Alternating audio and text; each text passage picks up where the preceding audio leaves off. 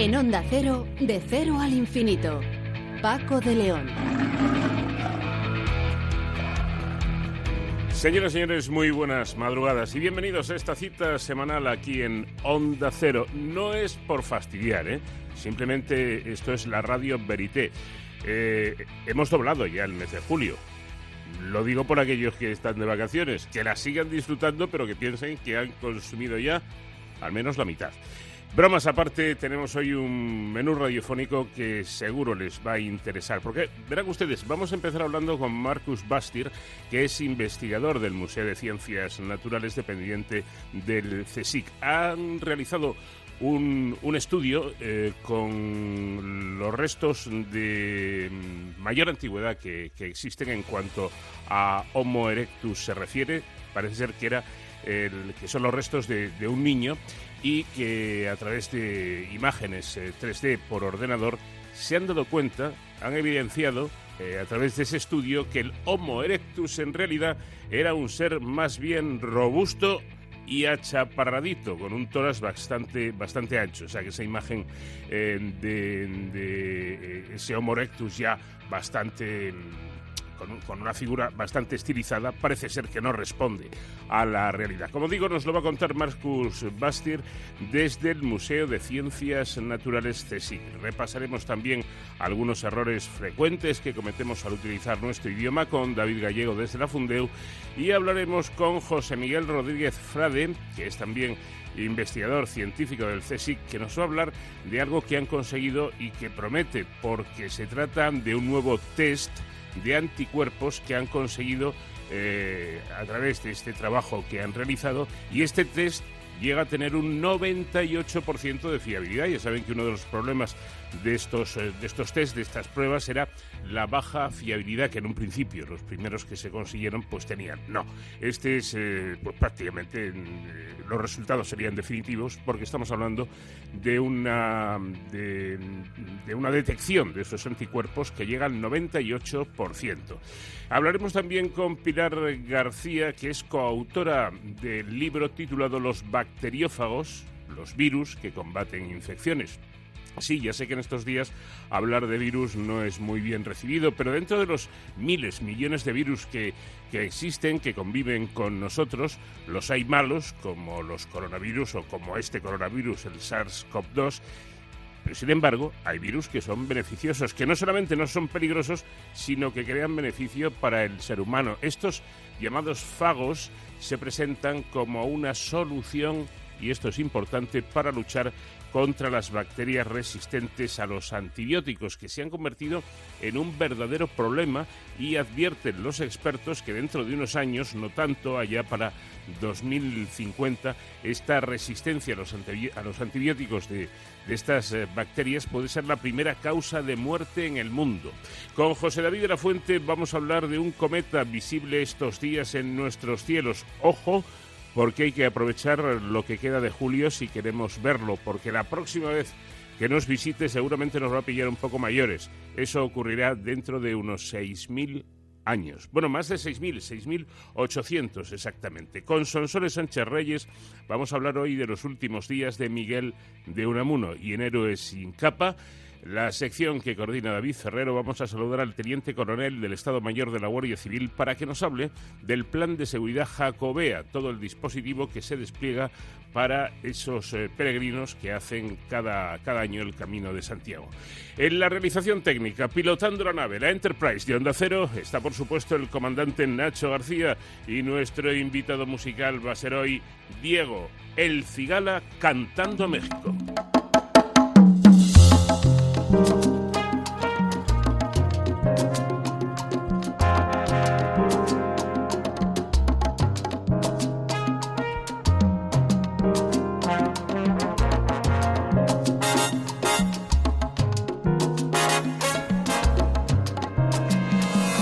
Bésame,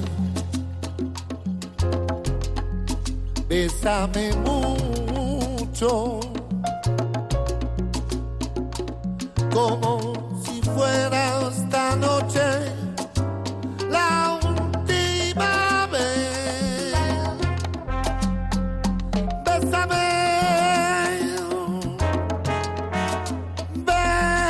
bésame mucho, que tengo miedo a perderte, perderte.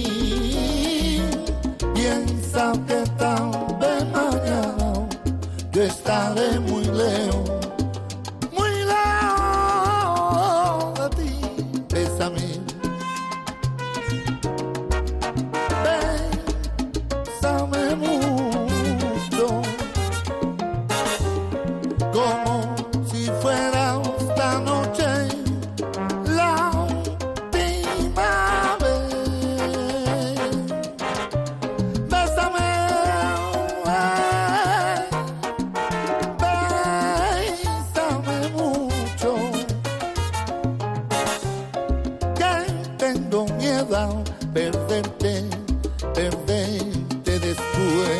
¿Cómo era el Homo erectus, el primer ancestro humano que se extendió por el viejo mundo desde África hasta el sureste asiático y al que hasta ahora se consideraba de figura esbelta y estilizada? Bueno, pues parece ser que no era exactamente así. Eh, siento romper el, romanticismo, la idea estilizada eh, que podíamos tener del Homo erectus, pero en realidad, según estudios realizados por investigadores españoles, en realidad, como digo, el Homo erectus era compacto, achaparrado y robusto, nada que ver con la idea que teníamos.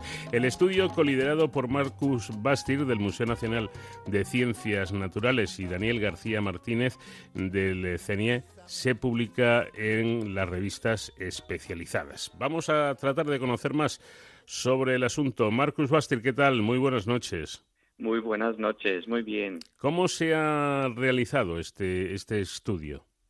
Pues este estudio se ha realizado a lo largo de varios años porque es un estudio complejo que se podría hasta describir como el resumen de cuatro, cinco o incluso seis estudios que se podrían haber hecho por separado, pero hemos decidido, dado la importancia de los hallazgos, a presentarlo todo en un conjunto porque, primero, hemos escaneado por computotomografía todos los fósiles del tórax, las vértebras, las costillas eh, de Homo erectus del niño de Turkana en Nairobi.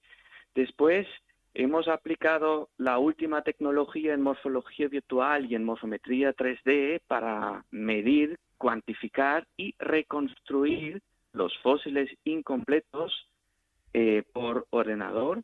Después hemos montado todos estos fósiles con un proceso complejo de validación de errores para dar lugar a un tórax anatómicamente compuesto, porque hay que tener en cuenta que el tórax, cuando un organismo se muere, se descompone, se distribuye, es decir, hay que volver a montarlo. Y cuando hicimos esto, nos dimos cuenta de que no hay otra manera de montarlo como lo hicimos nosotros y de hecho somos los primeros que lo han hecho de esta manera en 3D y de esta manera hemos visto que el tórax era mucho más profundo que el tórax de humanos actuales, bastante más ancho y más corto. Así que si se monta esta caja torácica al resto de un esqueleto, sale una estructura corporal bien distinta a la nuestra. Bueno, un esqueleto, el del llamado niño de Turkana, eh, que es el, el- el- el esqueleto de Homo erectus más completo que existe, eh, lo que pasa es que data de un millón y medio de años. Eh, es sorprendente, Marcus, cómo a través de, de- de- de unos vestigios, de unos restos tan, tan tremendamente antiguos, podéis trabajar, ¿no? Tú lo estás explicando muy bien. Seguramente la informática eh, os ayuda mucho. Sí, de hecho aquí en el museo hemos ido montando el laboratorio de morfología virtual durante los últimos años y somos de los pocos especialistas eh, capaces de poder utilizar toda la tecnología computarizada, los métodos de medición en 3D y la impresión 3D para usarlo como herramientas en esas tareas tan complicadas de, montar 36 piezas de fósiles. Exacto. Em, entonces, volviendo al asunto, mm, Marcus, la, figura mm, estilizada, em, la más parecida a la, de lo que es hoy el, ser humano, em, dataría del Homo sapiens, no, no del Erectus, ¿no? Sí, nosotros sugerimos de que la estructura que estamos hoy en día actualmente observando, aunque hay que tener que hay, hay que tener en cuenta que hay variaciones, es decir, la gente en el Polo Norte los inuit no tienen la misma estructura corporal como la gente que vive en los Andes o mm. en, África tropical, pero la estructura generalmente moderna nosotros sugerimos que aparece con Homo sapiens, pero y hay que tener en cuenta de que la aparición de esa estructura corporal probablemente se ha producido en varios pasos. Y un paso sí está ya realizado a nivel evolutivo, en Homo erectus, es decir, las extremidades inferiores, la, longitud de las piernas, para decirlo, en Homo erectus ya eran comparables con nosotros. Sin embargo, el torso y sobre todo el tórax todavía no lo ha sido. Y entonces proponemos que, y además el, el cráneo tampoco lo ha sido.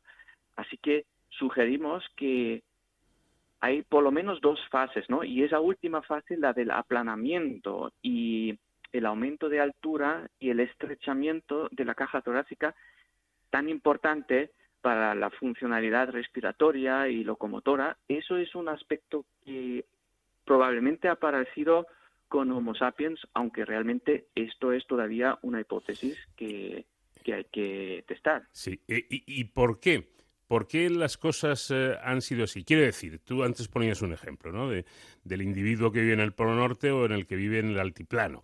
Eh, evidentemente, los, los aztecas eh, o este tipo de civilizaciones tenían una gran capacidad pulmonar, quizá el, tórax también más ancho, por la necesidad de, tener una, una, mayor capacidad pulmonar, ya que en altura hay poco, en esa altura hay poco oxígeno. ¿Por qué el, el Homo erectus tenía más ancho el tórax que, el, Homo sapiens. ¿Por qué? Pues es correcto lo que comentas, pero la complejidad en, evolución, el cambio de anatomías, eh, normalmente responde a, diferentes factores causales y nunca es fácil pillar precisamente uno que sea el más importante. En el tema de Homo erectus pueden haber varios aspectos. Uno es, sabemos que también desde Australopithecus tenemos una estructura más bien ancha, sobre todo de la pelvis. Podría ser que parte de esa estructura sería heredado de Australopithecus. Y por otra parte, sabemos que el aumento y el cambio de la estructura corporal las extremidades están relacionados con cambios paleoecológicos, es decir, sabemos que a partir de unos dos millones de años los eh, bosques tropicales, por los cambios climáticos que se producen en África, se reducen y aparece la sabana boscosa. Y en este contexto, tener extremidades más largas es útil para poder recorrer un hábitat más grande en búsqueda de alimento. Y hasta ahora se ha pensado que también, para así decirlo, el, cuerpo completo formaba parte de esta transición, ya que se ha sugerido de que la búsqueda de alimento podía ser acompañado por lo que se llama la caza de persistencia, que consiste en herir un animal y perseguirlo corriendo con un cuerpo delgado y estilizado.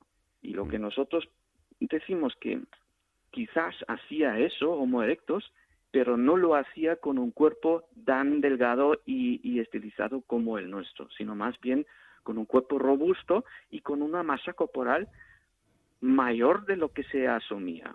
Eso pone problemas, pero para eso estamos en la investigación, para ir investigando, resolver un problema y descubrir el siguiente.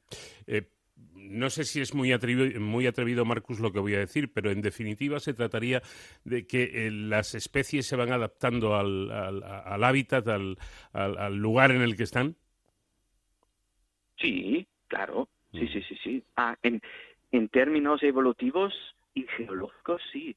Mm. Incluso en términos de la duración de una propia vida, en modificaciones. Lo que pasa que hay que distinguir en una modificación de un cuerpo por entrenamiento y un cambio de un cuerpo por procesos genéticos evolutivos. No es lo mismo.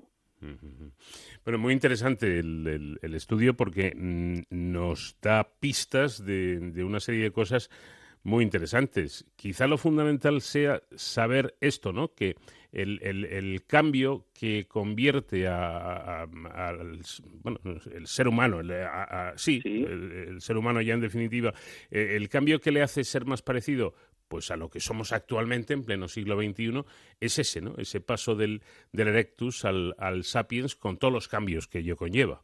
Exacto. Y esto implica más cosas, implica un aumento de la capacidad craneofacial, es decir, un cerebro más grande, una modificación en la estructura del, del aparato respiratorio completo. Hablo de la cavidad nasal, de la cara, igual como de la caja torácica Mm. Y desde luego a nivel comportamental habrá habido también muchas modificaciones. Eh, no, no quiero frivolizar, Marcus, pero permíteme, eh, podemos decir que los a partir del Homo sapiens, es decir, eh, del Homo sapiens aquí, somos los bichos más guapos que, que, ha habido en el planeta. Bueno, es relativo, ¿no? sabemos, es cuestión de gustos. Sí. y si al gusto añadimos eh, no solo el aspecto físico, sino el comportamiento ecológico, no sé si estaría yo de acuerdo. Porque ah. tal como dejamos el planeta, amigo, no es como lo habrá dejado los neandertales o los homo erectos, que vivían mejor en congruencia y armonía ecológica como lo estamos haciendo nosotros. En congruencia y en armonía con, lo que es en definitiva nuestra casa, Marcus, que quizá eh, eh, a veces eh, explicamos conceptos muy complicados, que está muy bien, ¿no? Y que vosotros los investigadores los trabajáis, pero quizá la forma más directa de llegar, el, el, mensaje más, más sencillo pero más eficaz de decir, es que la Tierra es que el, nuestro hábitat es nuestra casa, eh, en nuestro piso, en nuestro chalet, en donde cada uno pueda vivir o incluso en nuestra gran mansión, el que la tenga, no nos pondríamos a dar martillazos a las paredes, ¿verdad? Bueno, Exacto. Y hay que añadir una cosa en todo este contexto, y eso tiene importancia tanto evolutiva como comportamental a nivel actual. Lo que hago yo en mi casa tiene que estar compatible con el bien común, lo que hacen los demás. Porque como ya hemos visto en la pandemia, por ejemplo, lo que hace cada uno tiene importancia y repercusión para los demás. Sin duda. Y lo mismo ocurre a nivel ecológico y a nivel de gasto de recursos energéticos. Y ahí creo que de la evolución, si queremos estar como Homo erectus, que poblaba la Tierra durante un millón de años, pues nos faltan todavía bastantes años y tenemos que ser listos para conseguir ese objetivo. Claro. Y quizá, mm, yo bromeaba antes un poco, ¿no? Mm, darle menos importancia a lo de ser más altos, más bajos, más rubios o con los ojos más eh, verdes y, preocuparnos de lo que de verdad importa, ¿no? Y que efectivamente, como tú comentabas, Marcus, yo creo que esta pandemia nos ha dejado lecciones. Vamos a ver si nos las estudiamos bien y nos las aprendemos, ¿no? La, la importancia del medio ambiente, del cuidado a la naturaleza en todos los ámbitos, incluso, incluso estableciendo una relación que puede existir entre grandes pandemias, grandes eh, contagios, miles, millones de contagios y el mal cuidado que damos a nuestra, a nuestra casa, a nuestro planeta, ¿no? Correcto, sí, estoy totalmente de acuerdo. Bueno, pues esperemos que, como digo, aprendamos estas lecciones y, y muchas más y estemos muy atento al trabajo de los investigadores como el que ha coliderado Marcus Bastir del Museo Nacional de Ciencias Naturales sobre ese esqueleto, el más completo que existe, de, del Homo erectus de hace un millón y medio de años y que nos está revelando cosas tan interesantes como las aquí comentadas. Marcus, muchísimas gracias por habernos atendido. Enhorabuena por el trabajo que realizáis. ¿eh? Muchísimas gracias por vuestro interés. Encantado.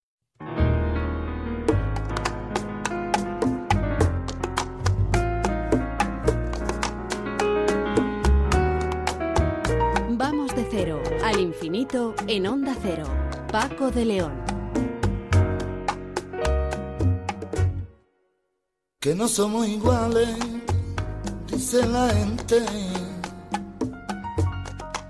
Que tu vida y mi vida se van a perder. Que yo soy un canalla y tú eres decente. Que dos seres distintos no se pueden querer.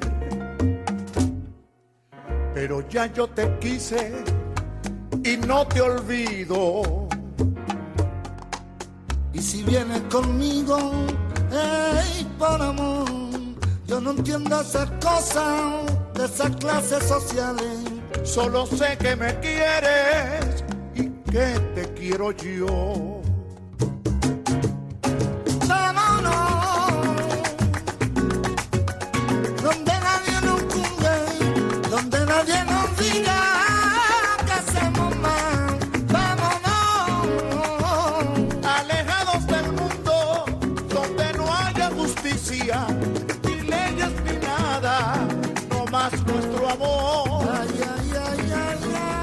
Saber nuestros más fieles oyentes que siempre encontramos el hueco adecuado para ocuparnos del buen uso, la buena utilización de nuestro idioma en esta colaboración que realizamos con la Fundeu y a través del lingüista David Gallego. David, ¿qué tal? Buenas noches. Hola, muy buenas noches. Bueno, pues vamos a empezar con una de, fútbol, si te parece, ya que estamos eh, con este final de, liga. Y eh, el otro día eh, escuché la siguiente expresión, la siguiente frase. El Barça, ganando el pasado miércoles al español, descendió al equipo Perico o, lo, en realidad deberían haber dicho o lo hizo descender. Claro, aquí eh, habría sido más preciso, más conforme a lo que es la gramática, hizo descender. Eh, porque eh, descender en general tiene un uso intransitivo, es decir, tú puedes decir en este caso el equipo Perico, el español descendió, ¿vale? Pero mm, un, equipo no hace descender a otro. Es un, es un caso similar al de eh, el balón circula, la pelota circula, eh, que es preferible a los jugadores circulan el balón. ¿De acuerdo? Eh, son casos parecidos. Lo que pasa es que sí que es cierto que hay cierto traslado y es, frecuente que verbos de este tipo intransitivos pasen a funcionar, a hacer esta otra función. Antes, por ejemplo, se decía eh, que eh, el dinero afloraba y ahora ya se permite decir que alguien ha aflorado dinero. Eh, ¿De acuerdo? Entonces, digamos que lo preferible es decir, el español descendió o el Barcelona hizo descender al español. Y lo otro es algo que, bueno, que va en, aumento. De hecho, hay diccionarios que recogen esta acepción, pero no es lo más preciso. Pues dejémoslo entonces en el Barça eh, hizo descender al español. Rendesivir, el nombre que todos nos estamos aprendiendo ya de un eh, fármaco para, la, para luchar contra la COVID-19. ¿Cómo lo debemos escribir? ¿Con ¿Con R mayúscula o con R minúscula? Aquí hay un principio que eh, es claro y lo que luego cuesta a veces es encontrar la aplicación. Eh, en este caso, lo adecuado es escribirlo eh, en minúscula. El principio es que cuando nos referimos al principio activo o al, medicamento, al genérico, va en minúscula, como en este caso. Em, y, mientras que cuando nos referimos a la marca con la que se eh, comercializa dicho eh, medicamento, dicho principio activo, va en mayúscula. En este caso, Remdesivir es un principio activo, eh, así consta en la Real Academia Nacional de Farmacia. Entonces, va, va, en minúscula. Pero ya digo, por ejemplo, hay, yo qué sé, el paracetamol es el principio activo y va en minúscula, sin embargo, Gelocatil, que es la marca, va en mayúscula. Pues aclarado, una vez que establecemos la diferencia entre el, principio activo y la marca, que es otra otra historia. Por cierto, en la utilización de las comillas, eh, cuando queremos destacar algo o, em, eh, insistir en que eso que estamos eh, contando es literal, ¿debemos utilizar las comillas altas o las angulares? En español, lo tradicional, lo que se recomienda es utilizar lo que se llaman comillas angulares o latinas, ¿de acuerdo? Eh, que son las que van a los lados, no por encima, no por encima.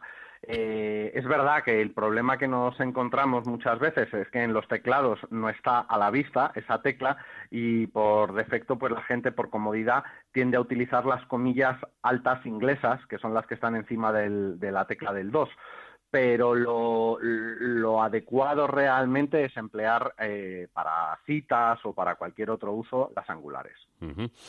Por cierto, puede haber, ahora que estamos con esto de los rebrotes, eh, lamentablemente, puede haber un lugar que sea epicentro del foco, en este caso, de rebrotes, o con decir el epicentro de los rebrotes es suficiente más que suficiente, más que suficiente, porque eh, epicentro aquí ya se está empleando de una forma eh, metafórica, en sentido figurado, eh, con el sentido de centro o foco principal. Entonces, si ya significa foco principal, hablar de epicentro del foco es redundante. Basta con decir que va a haber que tal ciudad es ahora el epicentro del eh, coronavirus o el foco del coronavirus, pero no las dos cosas a la vez.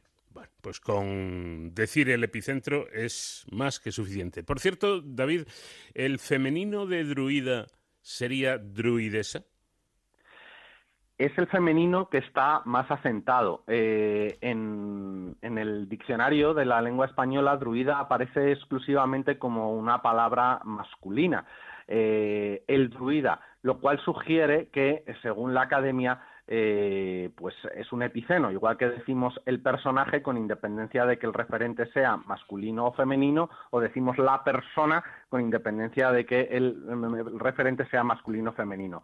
Según, según el diccionario académico, tendría que ser el druida con independencia de que sea una mujer o un hombre. Dicho esto, el uso eh, gana, gana por goleada, hablábamos antes de fútbol, eh, gana druidesa. Y ese sufijo en esa, eh, a ver, no es el más productivo, pero lo encontramos en formas como abadesa, alcaldesa, lideresa, ¿no? Lideresa también, choferesa, o sea que no, no es algo ajeno al español. Vamos con otra duda. La palabra léase, ¿dónde lleva la tilde? La, eh, léase en la, en la primera E, ¿de acuerdo? Eh, esto eh, se silabea le, a, se. Entonces nos encontramos ante una, ante una esdrújula y como todas las esdrújulas llevan tilde, pues debe llevar tilde en la, en la primera E. Esto es la, la suma del imperativo, lea, lea usted, y luego el, el se, que marca impersonalidad o pasiva refleja, y se usa normalmente para dar eh, consejos, instrucciones, ¿no? Agítese antes de usarlo, léase, pues eh, es, muy habitual, léase o véase, que también llevaría tilde en esa primera E. Pues ahí es donde hay que colocar la, tilde, a veces eh, se duda, incluso yo he visto la tilde sobre la A en lugar de sobre la primera E, pero esto, como nos está explicando David, es incorrecto. El pasado domingo, como todo el mundo sabe, hubo elecciones autonómicas en, Galicia y en el País Vasco. En el caso de los vascos, eh, eligieron al, Lendakari. Eh, pero eh, Lendakari, si lo decimos en vasco, es con H intercalada entre las dos es. ¿Se podría escribir y se, se podría utilizar el, el término Lendakari como suena con K? Eh, sí, sí, ahora mismo hay varias opciones. Lo primero que hay que tener claro es que Leendakari, con H intercalada entre dos es, es el término eh, original, euskera, ¿de acuerdo? Eh, y la segunda cosa que hay que tener clara es que el diccionario de la lengua española recoge como adaptación Lendakari, con una sola E y sin H, ¿de acuerdo? Eso es lo principal. A partir de ahí, en realidad, si, cuando lo pronunciamos, pronunciamos dos es, tampoco habría ningún problema en escribir leendakari en redonda con su H y sus dos Es, eh, porque esa secuencia de EHE -E, eh, también forma parte del español, aparece en rehén, por ejemplo, ¿no? O sea que no habría problema. Lo que sí es aconsejable es no hablar del lendacari vasco o lendacari vasco, pues de nuevo vuelve a ser redundante. El lendacari ya te está diciendo que es del País Vasco. Y por último, eh, hablando nuestro idioma, por supuesto, ya que hablamos español, si nos referimos a la ciudad de Florida, en Estados Unidos, deberemos decir eh, Miami o Miami.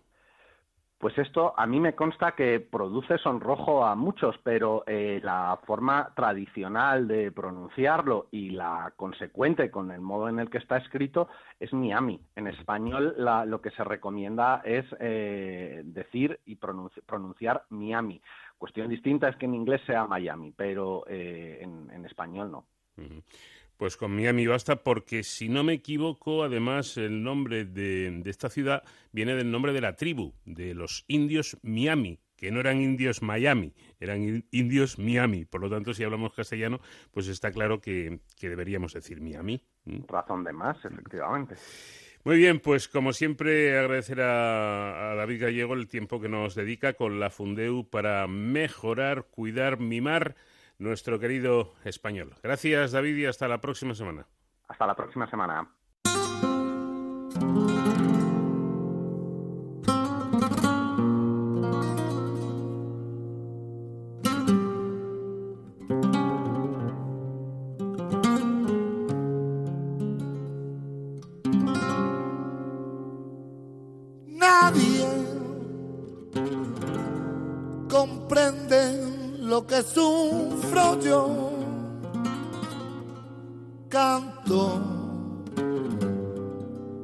Ya no puedo solo.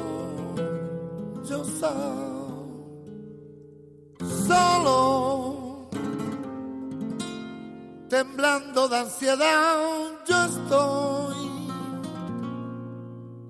Todos me miran y se va.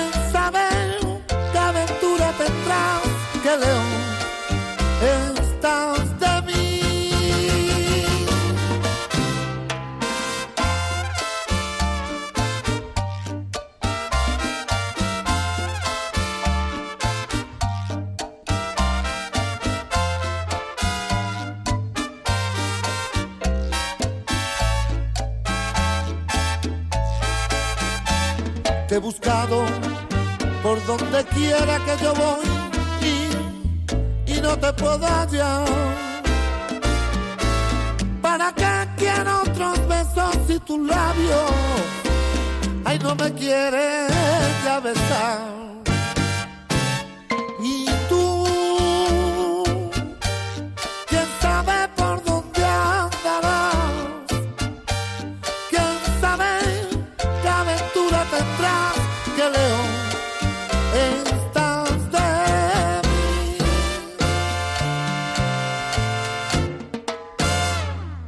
Vamos de cero al infinito en onda cero. Paco de León. Todos los asuntos relacionados con la COVID-19 mm, están retomando un interés, bueno, que quizá nunca perdieron, ¿no? Pero con todo esto de los rebrotes, si cabe, aún más. Se están buscando muchas cosas, se están buscando fármacos que puedan combatir el virus, está buscando, evidentemente, la ansiada vacuna y también se buscan métodos rápidos, eficaces, eh, sencillos, cuanto más mejor, para saber quién está infectado y quién no, los famosos test. Bueno, pues ahora un equipo de investigadores del CSIC, del CSIC ha desarrollado nuevos test de anticuerpos que permiten conocer la inmunidad frente a la COVID con un 98% de fiabilidad, según estudios realizados en colaboración con los servicios de inmunología del Hospital Universitario de la Princesa y del Hospital de la Paz. Los eh, llamados test serológicos son fundamentales para determinar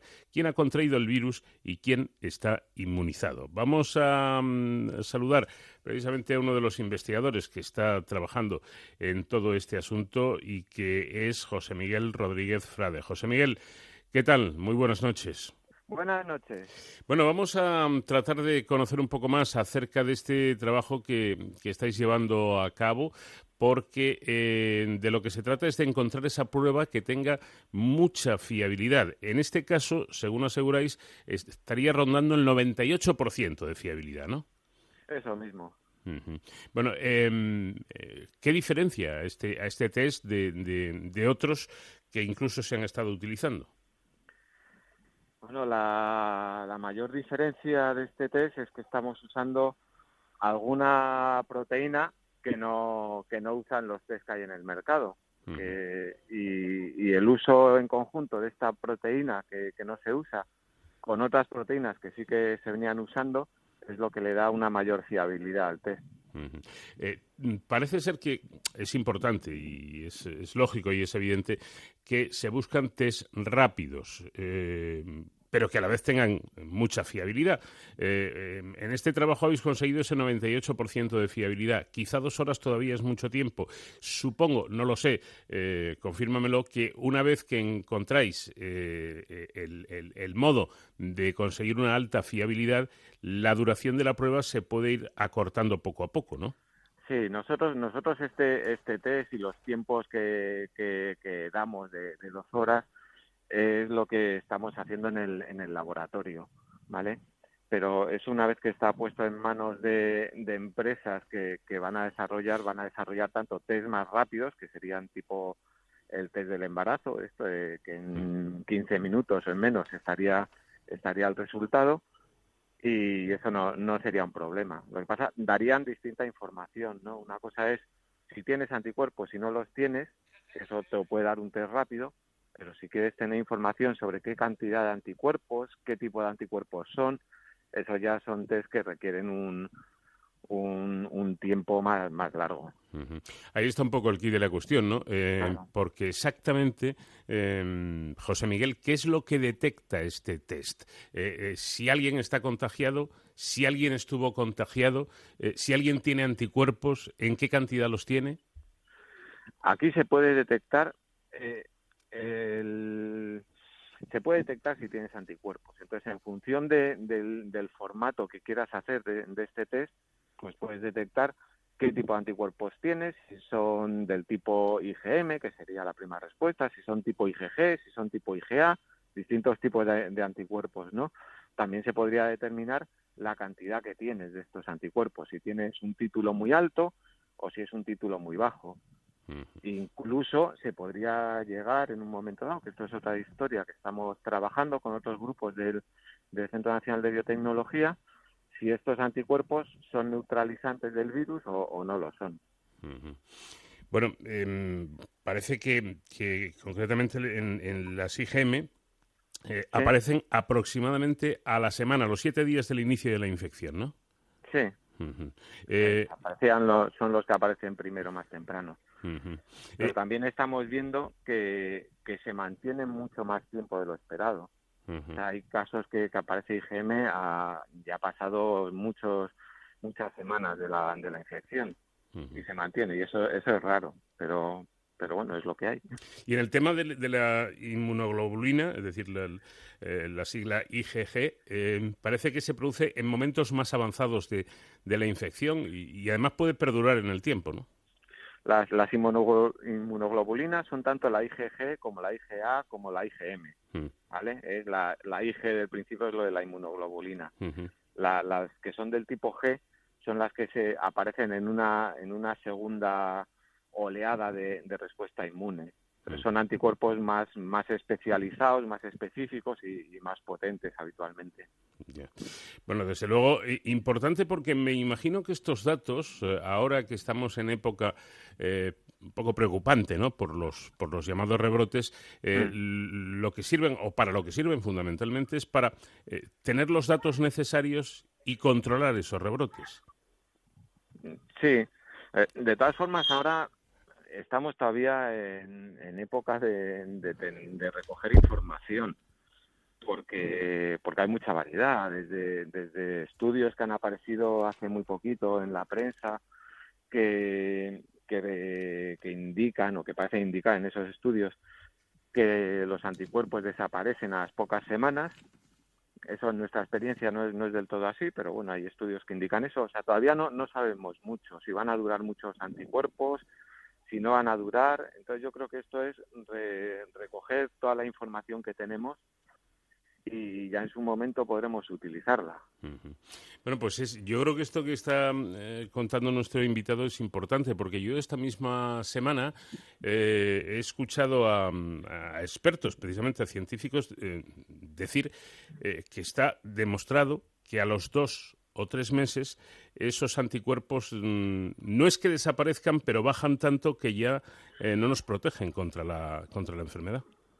Es que, de todas formas, es, eh, la inmunidad es muy compleja.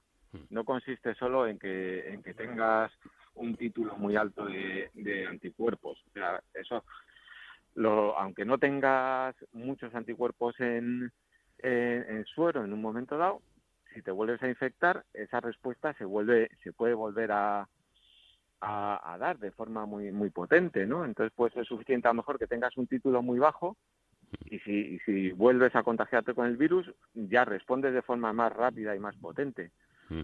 Y luego también hay otras células que también intervienen en la inmunidad. O sea, todavía no, no es todo, tengo anticuerpos muy altos y, me, y, y voy a estar protegido. No, no funciona así las cosas.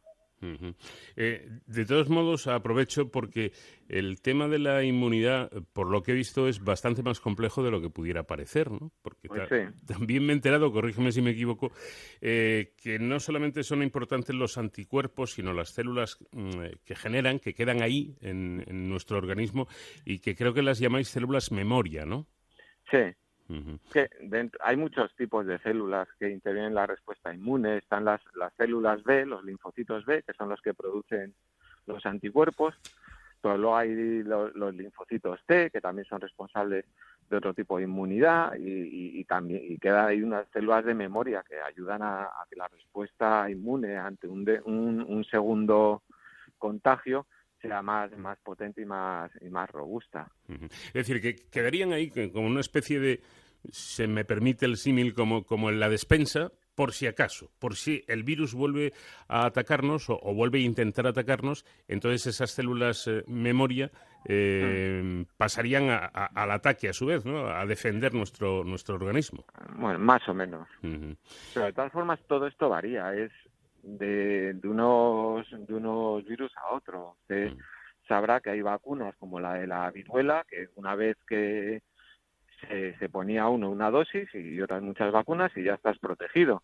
Pero hay otras vacunas como la de la gripe que te tienes que poner todos los años. Entonces no depende mucho de cómo vaya a evolucionar eh, este este virus, ¿no? Si, si va a variar mucho el que el que tenemos ahora con el que pueda aparecer en futuros en futuros años. Y a lo mejor hay que hacer vacunas nuevas todos los años. A lo mejor vale a lo mejor desaparece el año que viene no no sabemos nada. Ese puede ser el, gran problema ¿no? del SARS-CoV-2 que mm. Eh, que nos lo presentaron allá por el mes de diciembre y es, es como cuando te presentan a un amigo hace unos días, ¿no? Le, estamos conociendo todavía el virus. Claro, lo que yo lo digo siempre cuando cuando me preguntan, estamos en un en un experimento. Mm. O sea, lo que hacemos en el laboratorio habitualmente, que pruebas una cosa, funciona, pruebas otra, no funciona, das marcha atrás. Pues el, el gran drama es que el, el, el experimento en el que estamos metidos está causando muchos muertos y cambiar totalmente el, modo de vida al que estamos acostumbrados, pero estamos en un experimento. Mm. Por eso no hay que sorprenderse que los primeros test no funcionaran, que porque porque es que era era algo nuevo y cuando pruebas una cosa al principio, pues pues es error, fallo, vuelves a probar, lo mejoras y, y en eso estamos. Claro, y que es normal, ¿no? Quiero decir, porque a veces, incluso algún oyente nos ha llegado a decir en este programa, que, prácticamente llevamos desde que comenzó todo el lío este de- del coronavirus, hablando del asunto y de lo último que ha ido apareciendo, a veces algún oyente eh, nos ha hecho la crítica de, de, igual están despistando ustedes. Yo creo que ni, ni los periodistas ni los científicos estamos despistando, simplemente estamos contando lo que se va conociendo, que puede, como, como nos indica eh, José Miguel Rodríguez Frade, puede ir cambiando de un mes a otro, bueno, de un mes no, de una semana para otra, ¿no? Yo creo que teniendo en cuenta que todo lo que se cuenta es provisional, eh, yo creo que eh, es información que hay. Lo que pasa es que hay, hay temas que son complicados, los de la inmunología, temas médicos. Hay mucha gente que, que no está preparada, a lo mejor, para discutirlos y, los discuten, ¿no? Vamos, yo veo gente ahí opinando que dices tú, pues, pues no sé cómo se hace caso a lo que diga alguna persona que porque sea famoso, desde luego de, de investigación o de medicina o de pandemias, no tiene por qué tener ningún tipo de idea. Sí. Pero yo creo que la información es, eh, es muy buena, es muy buena. Eso creo yo. Lo que pasa es que el caso de la gente que opina sin tener una titulación ni unos conocimientos, Claro. eh, desde mi punto de vista es simplemente frivolidad, por llamarlo de una manera suave. ¿eh? Frivolidad y, desde luego, cara dura y, y muy poca sensatez. Pero a mí que, que ellos opinen, a mí me parece, a mí lo que me parece grave es que la gente se lo crea y dice, hombre, está saliendo aquí el jefe del servicio de no sé qué, del hospital, el que sea, y te da una información Hmm. y la, la pones en duda. Y luego te sale un famosillo que, que no sabe, que se dedica, pues yo qué sé, a, a la música o, Sí. o a nada, Sí. ¿no? Y se pone a opinar y le haces caso a ese, tú no sé, yo cuando voy a, si me tengo que operar, yo voy al médico. No, no, si voy claro. a, a un concierto, me gusta que toque un músico. Claro. Y si, se te, que- y si te- se te estropea un grifo, llamas a un fontanero. O sea, es que esto- Efectivamente. Esto es así de claro. Pero, en fin, eh, a veces la desvergüenza eh, sobrepasa Ya, ya, ya. muchos límites, ¿verdad? Bueno, para, para terminar, porque lo interesante es el, el trabajo que habéis conseguido realizar, esta, esta, este test, eh, ¿para cuándo estaría ya disponible para, para empezar a hacer pruebas? No, las pruebas ya, ya están hechas. Ya o sea, están. eh, eh, ya, sí, sí, sí. Y eh, de hecho ya está firmado un acuerdo con una empresa de Salamanca, que es la que Sí. en un principio en algún formato este este lo va lo va a poner a la venta y, y yo creo que es una cuestión de, de semanas. Eso ya no depende de nosotros, depende de, de la empresa y luego habrá distintos formatos, ¿no? Habrá otras empresas o esta misma empresa que Sí. pueda desarrollar test rápidos y esos también pueden ser más o menos más o menos rápidos que estén en el mercado. Bueno, pues lo importante, el, el, el Mm. paso fundamental ya, ya se ha dado, ya está disponible y es una cuestión, bueno, pues si queremos denominarla así, mecánica, ¿no? Lo que se, Mm. se tarde en, en- la producción y en, y en la red de, de- de distribución, pero el trabajo de los investigadores ya está hecho, que es Sí. lo, lo importante. Pues Bueno, José hay, Miguel- hay, hay sí. muchos pasos que no son tan sencillos porque hay que tener la aprobación de, de las autoridades y bueno, hay también hay papeleo y cosas que, que hay que hacer. Pues José Miguel Rodríguez Frade, del Centro Nacional de Biotecnología, CSIC, muchísimas gracias por habernos atendido y enhorabuena por este excelente trabajo. Pues muchas gracias a ustedes.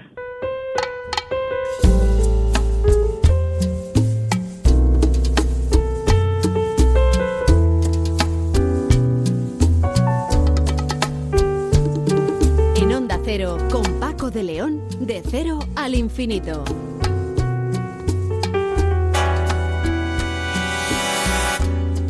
Yo tengo que decirte la verdad, aunque que me duela el alma. No quiero que después me juzgues mal por pretender callarla. Yo sé que es imposible nuestro amor. Estamos terminando ya nuestra primera hora de programa, aparte de hablar de asuntos que tienen que ver con la ciencia y con el saber en definitiva. Estamos disfrutando del nuevo trabajo discográfico de Diego el Cigala, este madrileño que triunfa en el mundo ahora, precisamente, con este nuevo álbum Cantándole a México.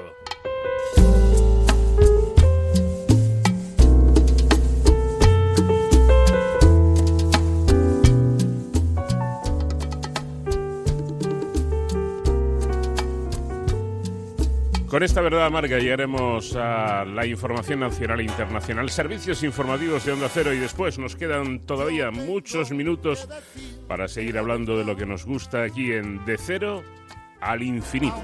Que me duela el alma. No quiero que después me juzgues mal por pretender callarla. Yo sé que es imposible nuestro amor, porque el destino manda. Y tú sabrás un día perdonar esta verdad amarga. Te juro por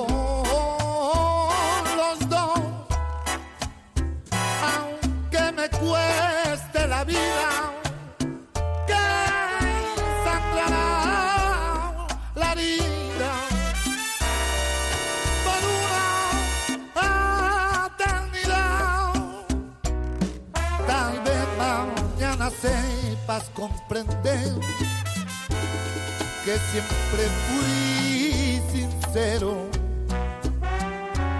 Tal vez por alguien llegues a saber que todavía te quiero.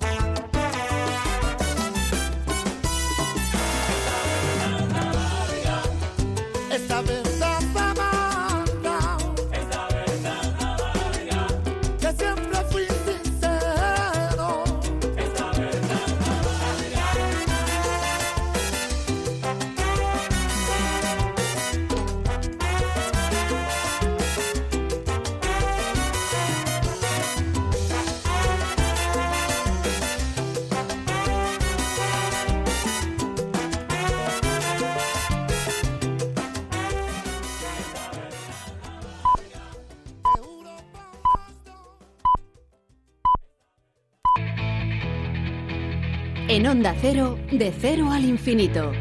Paco de León. La ciencia, la historia, la música, el conocimiento, en definitiva, cada semana aquí a lo largo de dos horas en Onda Cero. De cero al infinito, este programa diferente para gente curiosa, en el que ahora mismo vamos a hablar con Pilar García, que es investigadora del CSIC y coautora del libro los bacteriófagos, los virus que combaten infecciones. Sí, también, como decíamos al comienzo del programa, hay virus buenos y necesarios, luego están los malos malísimos, pero otros nos ayudan. Estos fagos, además, se presentan como una solución para un gran problema que existe actualmente y es eh, o son, mejor dicho, las bacterias que resisten a los antibióticos. Ojo a esta cuestión que vamos a comentar con Pilar García, coautora de este libro tan interesante editado por el propio CSIC. José David de la Fuente, el profesor de la Fuente, nos va a hablar hoy de ese cometa del que está hablando todo el mundo, un cometa visible estos días en nuestros cielos y que más vale que veamos si tenemos interés porque va a, va a tardar en volver. Tendrán que pasar aproximadamente 6.800 años para volver a poder verlo y creo que nos va a pillar un poco mayores ya. Sonsoles Sánchez Reyes nos hablará hoy de los últimos días de Miguel de Unamuno y en Héroes sin capa vamos a hablar con el Teniente Coronel de Estado Mayor de la Guardia Civil para que nos comente y nos detalle el plan de seguridad Jacobea, ese dispositivo que pone cada año en marcha la Guardia Civil para proteger a los peregrinos que hacen el Camino de Santiago. Y vamos a seguir disfrutando de la música de Diego El Cigala con su último disco, Diego El Cigala cantando a México. Y vamos ahora con una, con una canción que es realmente espectacular. Fíjense por favor en la letra que no tiene desperdicio.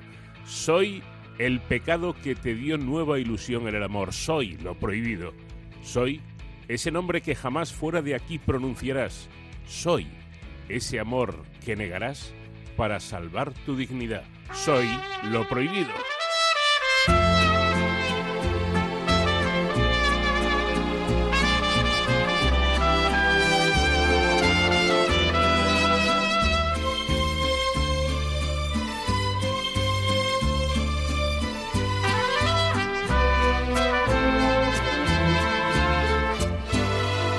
Soy ese vicio de tu piel que ya no puedes desprender.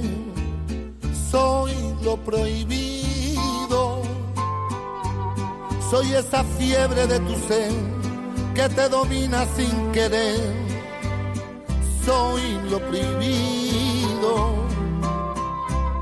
Soy esa noche de placer, la que se entrega sin papel. Soy tu castigo porque en tu falsa intimidad, en cada abrazo que le das, sueñas conmigo. Soy el pecado que te dio nueva ilusión en el amor. Soy lo prohibido. Soy la aventura que llevó para ayudarte a continuar tu camino. Soy ese beso que se da sin que se pueda comentar. Soy ese nombre que jamás fuera de aquí pronunciarás. Soy ese amor que negarás para salvar tu dignidad.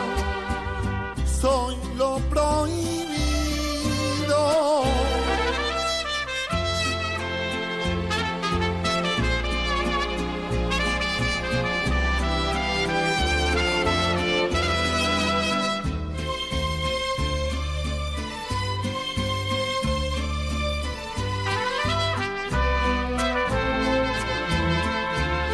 Desde luego hablar en esta época de virus causa bastante rechazo, no es para menos porque un virus en concreto, el SARS-CoV-2, eh, bueno, pues está haciendo que la vida se, nos haya complicado a todos y, lo más grave es que haya habido muchos fallecimientos. Pero ojo porque entre los 5.000 virus descritos por la comunidad científica hay, como digo, algunos devastadores como el SARS-CoV-2, causante de esta pandemia que vivimos pero atención porque existen otros que pueden ser beneficiosos para nuestra salud.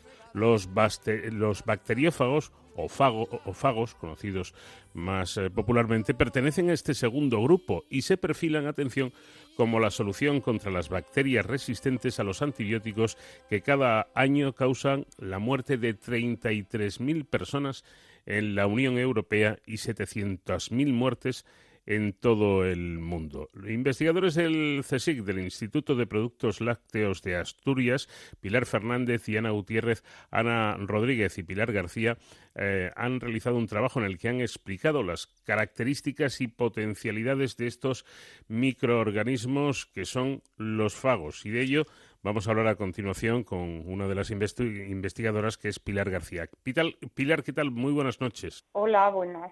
Em, em, esta resistencia a los antibióticos de la que se viene hablando desde hace tiempo se está convirtiendo ya en algo realmente eh, preocupante porque los datos, ojo, no son cualquier cosa, ¿no? Es preocupante, es preocupante eh, realmente porque en los hospitales se está viendo todos los días cómo hay infecciones que son imposibles de, tratar. No tenemos un antibiótico adecuado para tratar a esas bacterias que son resistentes. Bueno, em, llegan ustedes a esta, a esta conclusión en un momento realmente curioso, ¿no? Cuando si pudiéramos asesinar al virus lo, haríamos, ¿no? Y entonces dicen ustedes, ojo que este sí que es malo, pero que hay otros que, que son, mm, son beneficiosos y yo diría incluso, Pilar, que necesarios, ¿no? Sí, sí, desde luego esto ha sido una casualidad, ¿eh? porque nosotros llevamos trabajando varios años en bacteriófagos. El, el libro este que acabamos de publicar hemos empezado a elaborarlo hace meses antes de que este virus eh, nos haya trastocado la vida de esta manera.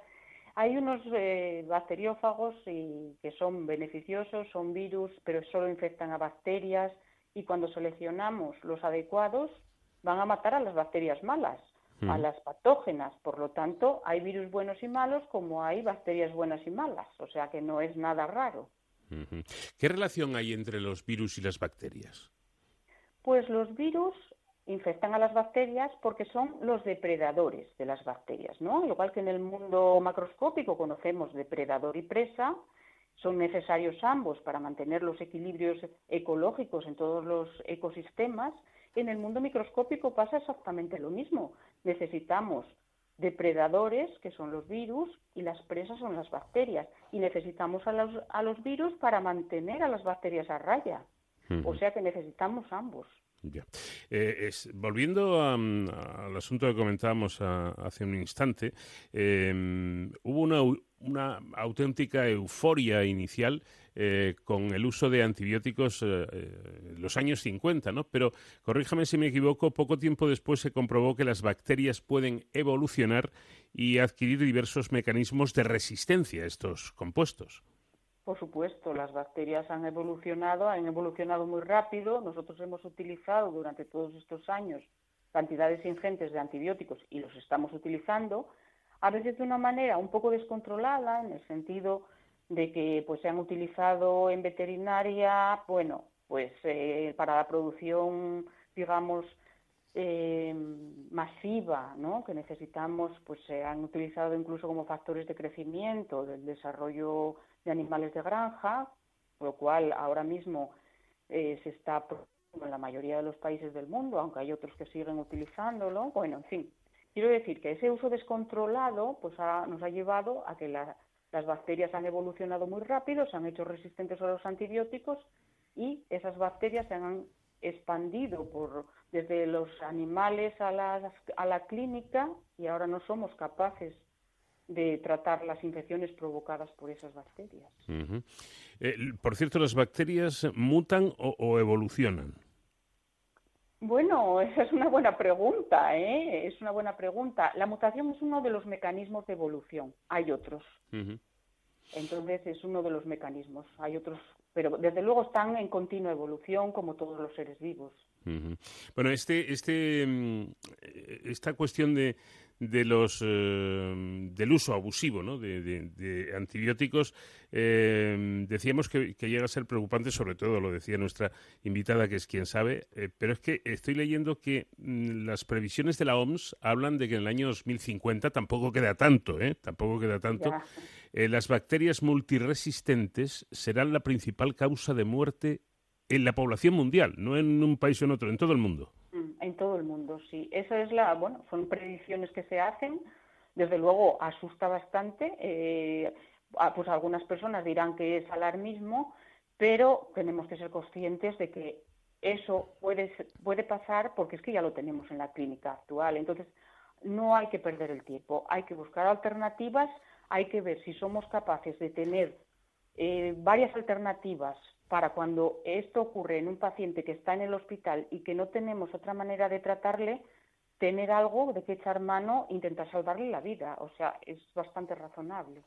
Eh, no sé cómo está ahora la cosa, profesora, pero hace unos años eh, nos tomábamos los antibióticos como si fueran gominolas. O sea, tosías dos veces y decía, venga, me voy a tomar unos antibióticos que además los vendían sin receta y tal. ¿Esto ha cambiado o sigue siendo lamentablemente así?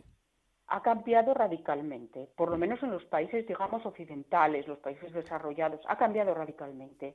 La política ahora mismo, eh, en España incluida, Europa, pero en España también, es eh, que se está trabajando muchísimo en el control, en la evaluación de todas las cepas que aparecen resistentes, en el control de cada, de cada eh, antibiótico que se administra. En cada día en los hospitales se reúne la comisión correspondiente para evaluar los casos de resistencias. Eh, se mm. está haciendo un, esfuerzo ingente en este sentido. Yo creo que podemos estar tranquilos en ese aspecto de que se está haciendo todo lo posible. No sé si es competencia suya o si tiene información, pero yo se lo pregunto. Eh, le decía antes que mm, eh, hace unos años ir a una farmacia y que te, y que te vendieran un antibiótico era una cosa habitual. ¿Hoy en día sigue ocurriendo o, ya se, se, vigila para que sin receta médica no te puedan, no te puedan vender ese antibiótico? No se puede vender sin receta médica, es más, esto se está trasladando al sector veterinario, ¿eh? que era también el otro sector donde se estaba consumiendo muchísimos antibióticos. Entonces, como muchas de las bacterias resistentes se generan en, e, o se supone que se generan en esa parte, se está haciendo un control estricto de los antibióticos que se, se están administrando a los animales. O sea que esto ahora mismo está muy controlado.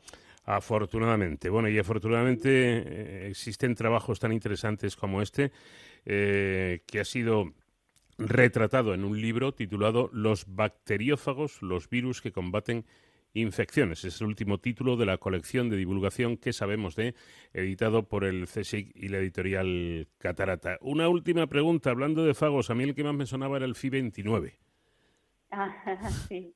creo que es el más conocido, ¿no? Aquel en el que tanto trabajó Margarita Salas. Sí, efectivamente, Margarita Salas, eh, nuestra queridísima Margarita Salas, que hace poco se fue, hizo un trabajo espectacular, yo creo que muy, muy de tener en cuenta porque analizó de una manera exquisita todo el ciclo de vida de este bacteriófago y ya desde, desde hace muchos años, cuando ella empezó con este tema, pues eh, podía resultar hasta un poco, hasta exótico, como ella contaba. Porque yo por suerte la, la he conocido, porque hemos coincidido en, en muchos eh, congresos y demás. Ella decía que cuando ella empezó, eh, incluso el hecho de ser una mujer era algo exótico, ¿no? Era, ella luchó contra muchos inconvenientes fue una grandísima científica, yo creo mm. que, tenemos que tenerla presente. Sin duda. Y su trabajo, pues, eh, es referente, ¿eh? referente mundial. Ya lo creo. Bueno, pues con ese recuerdo a la gran Margarita Salas terminamos. Pilar García, muchísimas gracias por habernos atendido y enhorabuena por ese libro. Muchas gracias.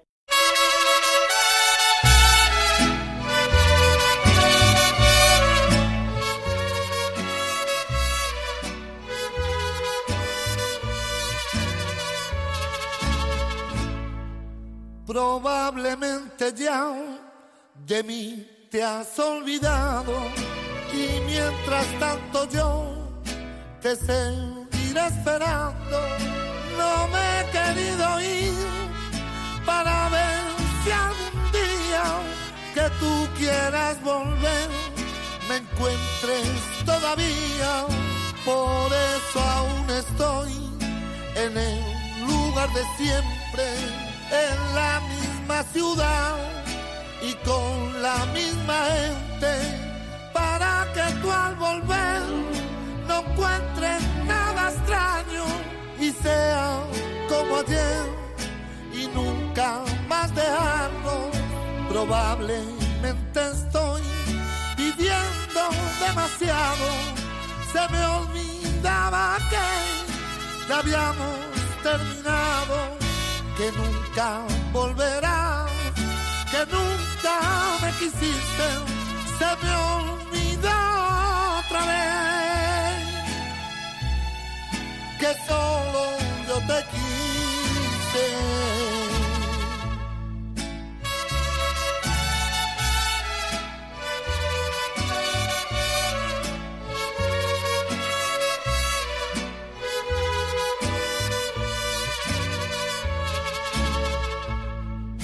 Por eso aún estoy en el lugar de siempre, en la misma ciudad con la misma gente, para que tú al volver no encuentres nada extraño y sea como ayer y nunca más dejamos.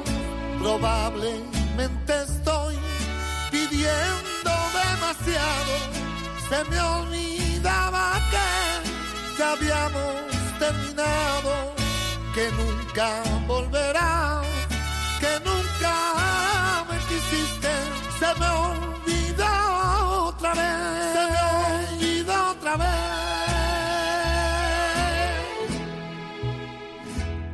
solo yo te quise. Vamos de cero al infinito en Onda Cero. El profesor de la Fuente tenía pensado iniciar hoy una serie de programas en los que quería repasar los temas más interesantes desde su punto de vista que había tratado a lo largo de más de 40 programas en los que ha intervenido en esta temporada que, que ya está a punto de concluir. Pero la actualidad manda y le he propuesto dialogar sobre un tema de astronomía que seguro, seguro va a interesar a nuestros oyentes. Verán, estos días pasados los españoles hemos tenido la oportunidad de contemplar en las madrugadas, poco antes de la salida del sol, uno de los espectáculos más bellos que el cielo nos depara cada cinco o diez años, la contemplación de un cometa. En este, en este año el cometa es muy brillante y muy largo. Un millón de kilómetros, nada más y nada menos, tiene su cola y se puede contemplar a simple vista y mejor si disponemos de unos prismáticos. Pero quienes no lo habéis visto, todavía tenéis la posibilidad de contemplarlo al anochecer, según nos cuenta el profesor de la Fuente. Buenas noches, José David. Eh, buenas noches, Paco, y nuestros amables oyentes. ¿A qué hora podemos contemplar el cometa y en qué zona del cielo? Hasta ahora, en estos días pasados, se podía ver poco antes del amanecer formando parte de un espectáculo hermoso. A la izquierda de un luminoso Venus en la constelación de la Origa, cerca de la brillante estrella Capela y por debajo de las Pléyades. Todo un espectáculo pero durante el mes de julio lo que nos queda podremos seguir viéndolo hacia el noroeste, debajo de la Osa Mayor, entre esta constelación y la de Leo, una hora después del anochecer. Es decir, si tomamos como referencia Madrid, el momento adecuado será entre las once menos cuarto y las diez y media. Cada día irá perdiendo brillo, pero se encontrará a mayor altura sobre el horizonte. El 23 de julio será el día en que el cometa estará más cerca de la Tierra, pero que nadie se preocupe, no impactará contra nosotros. Pasará ni más ni menos que a 103 millones de kilómetros. En esta segunda quincena de julio recorrerá un trayecto que podremos seguir cada día comprobando que se desplaza de este a oeste. Todo el mundo sabe localizar la osa o carro mayor. Pues bien, a esa hora del anochecer que mire por debajo de esta constelación. Animo a todos los oyentes a que disfruten de este espectáculo único, maravilloso y gratuito. Este cometa, fijaos bien, nos volverá a visitar dentro de 6.800 años. Y, y, no sé si algún oyente tendrá, Paco, la oportunidad de volver a verlo entonces. Nos va a pillar un poco mayores, ya me temo. Todos calvos, todos calvos entonces. El cometa se denomina C 2020 F3, pero todo el mundo lo denomina Neowise, por ser este el nombre del satélite espacial de la NASA que lo descubrió a finales de marzo, fijaos, en el momento más grave de la pandemia en España. Muchos cometas se disuelven al pasar por superhelio, es decir, por el punto más próximo de su órbita al Sol. Pero Neowise superó este momento el 3 de julio y afortunadamente le vemos todas las noches.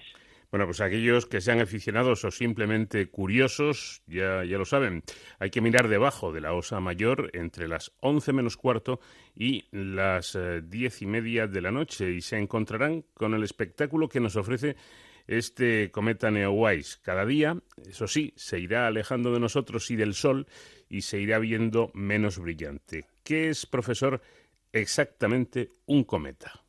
Pues es simplemente una bola de hielo sucio. Su núcleo de decenas de kilómetros está formado por hielo y partículas de polvo. La cola se produce cuando se encuentra cerca del Sol, que derrite parte de su núcleo y lo desprende en forma de gases y polvo, que es la cola que vemos. Por tanto, cuando contemplemos el cometa, la cola nos indicará la dirección en ese momento del Sol, salvo en sentido contrario. Los cometas, como miembros del sistema que vive bajo la influencia del Sol, giran en órbitas elípticas alrededor de nuestro astro. El Sol se encuentra en uno de los focos de estas elipses ¿Y qué es lo que hay en el otro foco? Esta es la pregunta que formulan siempre los alumnos cuando se les explica este tema. Y es natural esta pregunta. Si el Sol ocupa uno de los focos de las órbitas planetarias y de cometas, ¿qué es lo que hay en el otro foco? Pues la respuesta siempre es decepcionante. Nada. No hay nada especial en el otro foco. Las órbitas de los cometas se diferencian de las de los planetas en que son muy excéntricas y su periodo, por tanto, es muy grande. Ya he comentado que es de 6.800 años en el caso del Neowise. Y, por cierto, profesor, ¿tienen algún tipo de interés científicos, científico estos cometas? Neowise es especialmente interesante por proceder de la denominada nube de Oort, un conjunto de masas que datan del origen del sistema solar. Podemos decir que es un cometa que contiene el material primigenio y sin procesar de la misma nube de polvo y gases estelares que dio origen al nacimiento del sistema solar. Los planetas no son otra cosa que concentraciones por gravedad de los componentes de esta nube primigenia, formada por material procedente de explosiones de otras estrellas donde se cocinaron los elementos existentes en la tierra y en nuestros organismos. Como ya he comentado en alguna otra ocasión, el flúor de nuestros dientes, el calcio de nuestros huesos y la hemoglobina de nuestra sangre no han podido formarse en la tierra porque se exigen unas condiciones extremas de presión y temperatura que no se dan ni remotamente en la tierra. Los únicos hornos con esas características son las estrellas, como decía Carl Sagan en su serie Cosmos, somos materia de estrellas. Al morir estas estrellas expulsan al exterior el material cocinado y éste se une a los elementos formados en otras estrellas, generando una nube de gas y materia. Esta nube es la que engendró hace 5.000 millones de años el sistema solar. La mayor parte entró a formar parte del Sol y de los planetas, pero quedaron restos más pequeños, muchos de ellos se ubicaron en la citada nube de Oort, que es de donde proceden muchos cometas que nos visitan. La mayor parte se derriten al pasar cerca del Sol, pero Neowise, el cometa que podemos ver estas noches de julio, superó muy bien esa prueba. Y ahora nos da la oportunidad de contemplarlo. Ya saben, hay que mm, buscar eh, el famoso carro estelar, la, Osa Mayor, y, por ahí, por debajo, encontraremos este Neowise. Eh, todavía tenemos días para aprovechar la oportunidad. lo que queda del mes. Lo que queda de este mes de julio. Eh, tengan en cuenta que si no van a tener que esperar un poco para volver a verlo. Seis mil millones de años, que no es nada. Estaremos un poco más mayores, pero, pero poco más. Bueno, pues con el cometa Neowise nos quedamos a, la espera de la próxima entrega del profesor de la Fuente, que serán dos, dos entregas, las, las dos que nos quedan esta temporada, las dos últimas por esta temporada, y en la que vamos a hacer un compendio de, de lo mejor que hemos tenido en esta serie de programas. Gracias, José David, un fuerte abrazo. Un fuerte abrazo a ti y a todos nuestros oyentes.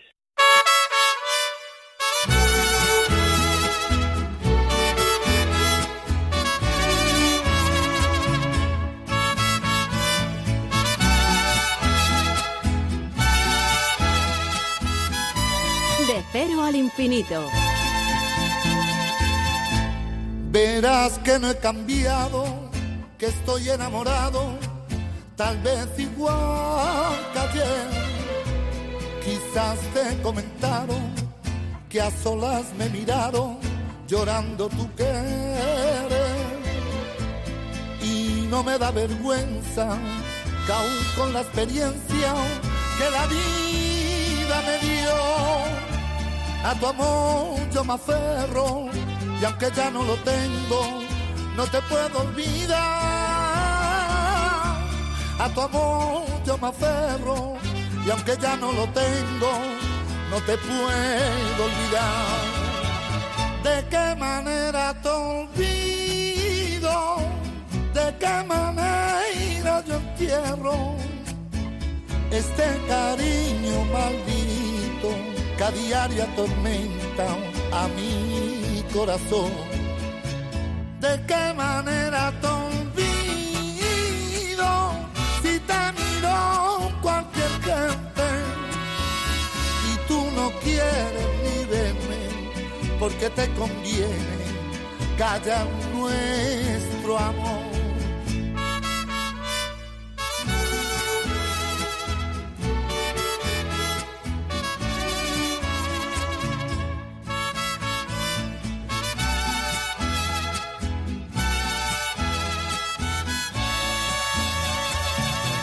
De qué manera te olvido, de qué manera yo entierro este cariño maldito que a diario a mi corazón, de qué manera te olvido,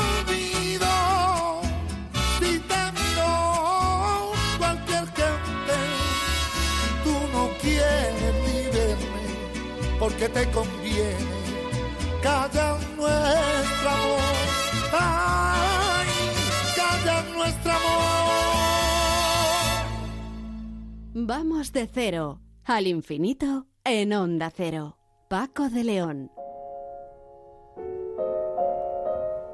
Esta noche Sonsoles Sánchez Reyes ha elegido la figura de uno de los grandes de la literatura, don Miguel de Unamuno, centrándonos además en sus últimos días de vida. Sonsoles, ¿qué tal? Buenas noches. Buenas noches, Paco. Y es que el 3 de enero de 1937, el periódico La Vanguardia recogía en su primera página la noticia, triste noticia, del fallecimiento de don Miguel, sin precisar la fecha exacta en la que se había producido el deceso, pero ubicando con detalle el lugar. Se ha confirmado la muerte de Miguel de Unamuno en la ciudad de Ávila, su retiro al abandonar Salamanca, donde se encontraba al estallar la rebelión militar. La vanguardia, eso sí, erraba al situar a don Miguel de Unamuno en Ávila en el instante de su muerte. En realidad, Unamuno se encontraba en su domicilio de Salamanca, en la calle Bordadores número 8, donde llevaba recluido más de dos meses. En esos momentos convulsos, en plena guerra civil, resulta fácil concebir los obstáculos a la circulación veraz de noticias. La fecha de fallecimiento del gran intelectual se informaba equivocadamente en el número inicial de la emblemática revista mensual literaria Hora de España de enero de 1937. Miguel de Unamuno ha muerto aislado en su casa de Salamanca ha muerto en la tarde de ese primer día del año 1937. Unamuno, en realidad, había fallecido un día antes, el 31 de diciembre de 1936. El 1 de enero, su féretro había sido portado en Salamanca por miembros de la Falange que prevalecieron sobre los profesores de la universidad. Tras su célebre enfrentamiento dialéctico con Millán Astray en el Paraninfo de la Universidad de Salamanca el 12 de octubre de 1936, Miguel de Unamuno y Jugo, nacido en 1864 y fallecido en 1936, a la sazón rector de la Universidad de Salamanca y concejal de su ayuntamiento, fue destituido de sus cargos y permaneció en arresto domiciliario en Salamanca hasta su repentino fallecimiento, sobrevenido hacia las 5 de la tarde del 31 de diciembre. Efectivamente, el 13 de octubre se destituía a Unamuno de su cualidad de concejal del Ayuntamiento de Salamanca. Al día siguiente, 14 de octubre, se acordaba la destitución de Unamuno como rector perpetuo de la Universidad de Salamanca, un honor que se le había otorgado por decreto dos años antes, y el 28 de octubre, el BOE publicaba el decreto que la hacía oficial. Ese día don Miguel escribió una canción. Horas de espera, vacías. Se van pasando los días, sin valor y va cuajando en mi pecho, frío, cerrado y deshecho, el terror.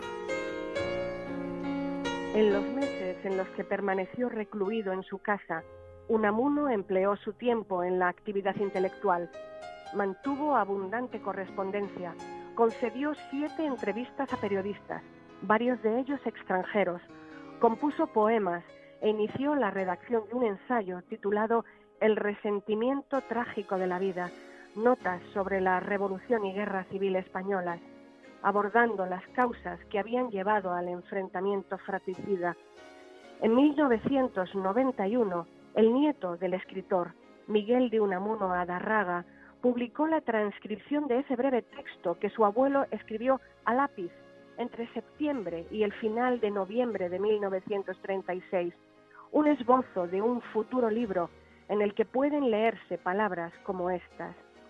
La experiencia de esta guerra me pone ante dos problemas. El de comprender, repensar mi propia obra, empezando por paz en la guerra, y luego comprender, repensar España. Se le permitía recibir algunas visitas o salir a pasear, pero cada uno de sus movimientos estaba vigilado y tenía restringidas libertades como publicar en prensa, acudir a su tertulia o dar conferencias. El 21 de noviembre escribió al filósofo italiano Lorenzo Giuso. Aquí está mi pobre España. Se está desangrando, arruinando, envenenando y entonteciendo. Los últimos momentos del rector salmantino, aquel 31 de diciembre de 1936, fueron presenciados por un joven abogado falangista, admirador suyo, antiguo alumno y profesor auxiliar de la Facultad de Derecho, llamado Bartolomé Aragón Gómez, que había ido a visitarlo a su vuelta del frente. Su hija, Felisa Unamuno, había llevado al nieto Miguelín a ver Belénes y la empleada, Aurelia, estaba planchando en la cocina. Miguel de Unamuno, tras pronunciar la que sería su última frase, Dios no puede volverle la espalda a España. España se salvará porque tiene que salvarse. Pareció quedarse dormido, pero el olor a quemado de su zapatilla en el brasero alertó a su visitante de que el profesor estaba inconsciente. Los médicos dirían que había muerto a los 72 años de una congestión cerebral producida por las emanaciones de anhídrido carbónico del brasero. En Salamanca, la fachada de la llamada Casa del Regidor o Valle Prieto del siglo XVIII luce la inscripción en esta casa vivió y murió don Miguel de Unamuno y Jugo, junto con estos versos unamunianos de Mi Salamanca. Del corazón en las honduras guardo tu alma robusta. Cuando yo me muera, guarda dorada Salamanca mía, tú mi recuerdo. Y cuando el sol al acostar se encienda, el oro secular que te recama, con tu lenguaje de lo eterno heraldo, di tú que he sido.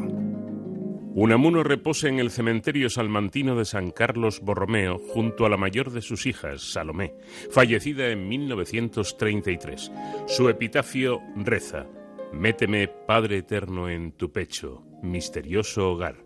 Dormiré allí, pues vengo deshecho del duro bregar. Diez días antes de morir, en la fría tarde del 21 de diciembre de 1936, Miguel de Unamuno tomó el camino del cementerio, acompañado por el falangista Eugenio Montes, y entró en el taller del marmolista que había realizado la lápida de su esposa Concha Lizárraga, fallecida dos años antes. Tal vez, intuyendo la cercanía de su fin, don Miguel le encargó su propia lápida con el epitafio que había elegido. Desde Buenos Aires, el 4 de enero de 1937, Ortega y Gasset publicó en el diario La Nación. En esta primera noche de 1937, cuando termina el que ha sido para España el año terrible, este año de purificación, año de cauterio, me telefonean desde las oficinas de La Nación, en París, que Unamuno ha muerto. Ignoro todavía cuáles sean los datos médicos de su acabamiento, pero sean los que fueren, estoy seguro de que ha muerto de mal de España. Antonio Machado, desde su retiro en Rocafort, Valencia, escribiría: Unamuno ha muerto repentinamente, como el que muere en guerra. ¿Contra quién? Quizá contra sí mismo. En 2011, el Ayuntamiento de Salamanca aprobaba la restitución a Miguel de Unamuno de su acta de concejal el nombramiento de hijo adoptivo de la ciudad y la concesión de la medalla de oro a título póstumo. Bueno, pues muy de España esto del título póstumo, ¿verdad? Una pena que a veces haya que dejar eh, que las personas mueran, desaparezcan, para reconocerles sus méritos. En fin, eh, Sonsoles ha plasmado brillantemente, como suele hacer, estos últimos días de un grande de la literatura como fue don Miguel de Unamuno. Gracias, como siempre, Sonsoles. Hasta la próxima semana. Gracias a ti siempre. Un abrazo muy grande. De cero al infinito.